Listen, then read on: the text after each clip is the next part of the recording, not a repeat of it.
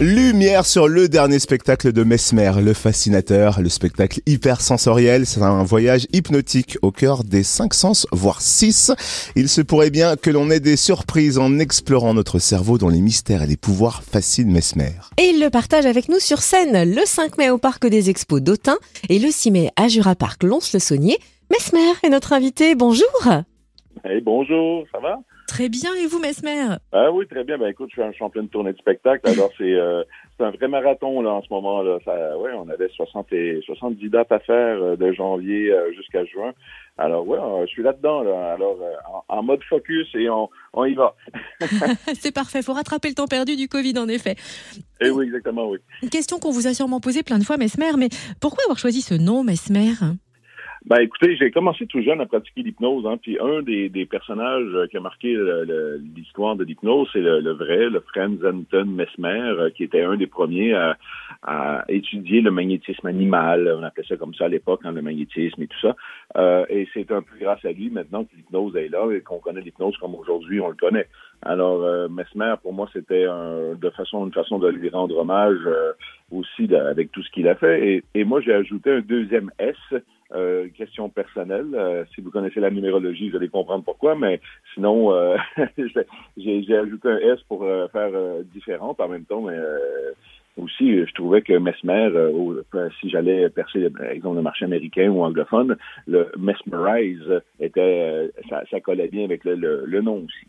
Ah, on a bien fait de vous demander parce qu'on n'imaginait pas tout ça.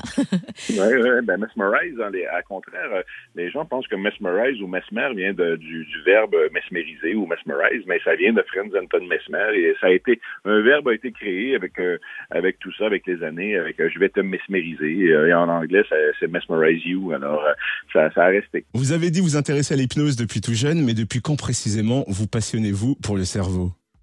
Ben écoutez, depuis depuis que j'ai sept ans, hein, j'ai commencé à pratiquer l'hypnotisme euh, parce que mon grand-père m'a initié à ça en, me donnant un vieux bouquin, un vieux livre qui était devenu pour moi un grimoire. Je le lisais euh, tous les soirs euh, comme ça à la maison et j'ai pratiqué ce qu'il enseigné là-dedans. Alors j'ai commencé tout jeune à sept ans à pratiquer ces phénomènes-là hypnotiques et la force de l'esprit, le subconscient et tout ça. alors j'ai baigné là-dedans toute ma vie.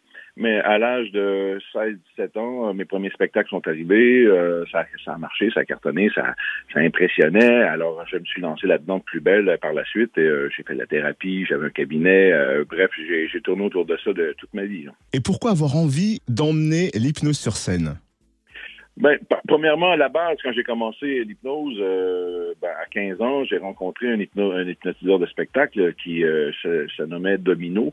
Euh, D-O-M-I-N-E-A-U. Alors, quand je l'ai vu sur scène performer et faire des spectacles avec ça, je dis, hein, on, peut, on peut gagner notre vie avec ça, on peut faire des spectacles. Je savais même pas qu'on pouvait faire des spectacles. Alors, euh, j'ai eu l'idée de, de, créer moi-même mes spectacles et de s'amuser. À la base, c'était de m'amuser.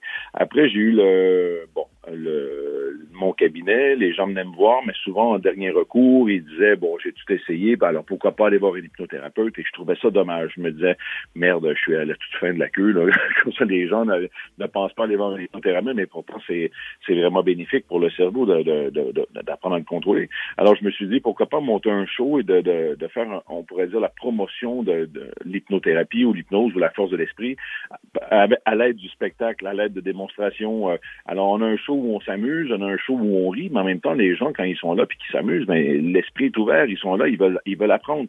Alors, à ce moment-là, je peux passer mes messages et je le vois au Québec, ça, ça a marché parce qu'on parlait plus d'hypnose avant que je fasse des grands spectacles aussi ou quand j'ai passé à la télé avec des émissions de télé, on s'est mis à parler d'hypnose partout. Alors, euh, il y a des cabinets qui se sont ouverts. En France, quand je suis arrivé, c'était pareil. En 2011, on parlait plus d'hypnose nulle part ou presque pas. Et depuis ce temps-là, maintenant, on voit des centaines et des centaines de cabinets en hypnothérapie euh, qui s'ouvrent parce que les gens m'ont vu à la télé, ils ont, ils ont entendu parler d'hypnose, ils ont vécu l'expérience et le public ben, en demande. Les gens veulent avoir une façon différente de se soigner. Et je pense que mon but à la base de démocratiser l'hypnose, ça marche. Alors, on a offert des places pour voir votre spectacle à nos auditeurs. Beaucoup étaient sceptiques. Est-ce que lorsqu'on est sceptique, on peut être encore plus réceptif à l'hypnose? Moi, je pense que oui, parce que euh, sur scène, euh, la majorité des gens qui montent sur scène pour vivre euh, l'expérience ou ceux qui le vivent dans la salle, souvent, sont, c'est des gens sceptiques qui ne, qui ne savent pas s'ils seront réceptifs à l'hypnose. Et c'est normal et c'est légitime de penser que, bon, ben, ça marchera pas avec moi, je vois pas pourquoi ça marcherait. mais honnêtement, c'est ces personnes-là, pour moi, qui sont les plus sensibles à l'hypnose parce que souvent, ils n'ont pas peur de l'hypnose parce qu'ils se disent, ça marche pas, c'est des conneries, ben, c'est des comédiens, alors ils, ils se bloquent pas.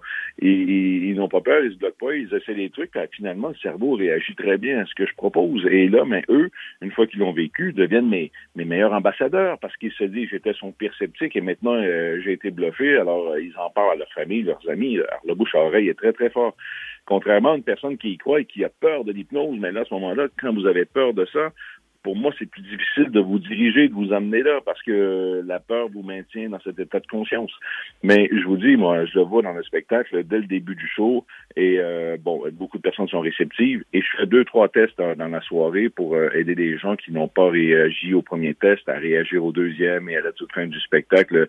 Je fais un numéro d'hypnose collective avec tout le monde, et là, tout le monde participe, tout le monde veut l'essayer, et on se retrouve avec deux, trois, quatre cents personnes sous hypnose en même temps lors du, du numéro final. Alors ça, c'est bluffant, et ça fait un bouche-oreille très, très fort. Hein. Alors, on le sait, hein, quand on assiste à vos spectacles, si on est très réceptif, on se retrouve sur scène. Qu'est-ce qui va nous arriver sur scène avec Hypersensoriel? Bah, c'est sur une base volontaire en même temps. Hein. Il y a des gens qui s'empêchent de voir le show parce qu'ils ont peur de se retrouver sur scène. Mais je vous le dis, c'est sur une base volontaire. Je fais appel aux gens réceptifs qui ont envie de monter. Alors, ils montent sur scène. Et à ce moment-là, mais une cinquantaine de personnes à tous les soirs auront la chance de monter et de vivre l'expérience. Euh, et ils vont vivre toutes sortes d'aventures dans mon spectacle hypersensoriel. On va faire appel à vos sens. Euh, on va vous démontrer que votre subconscient euh, peut influencer vos sens, euh, anéantir un de vos sens ou vraiment le décupler, devenir encore meilleur. Euh, vous allez avoir avec toutes sortes de numéros comme ça des, des scénarios plus cocasses les uns que les autres.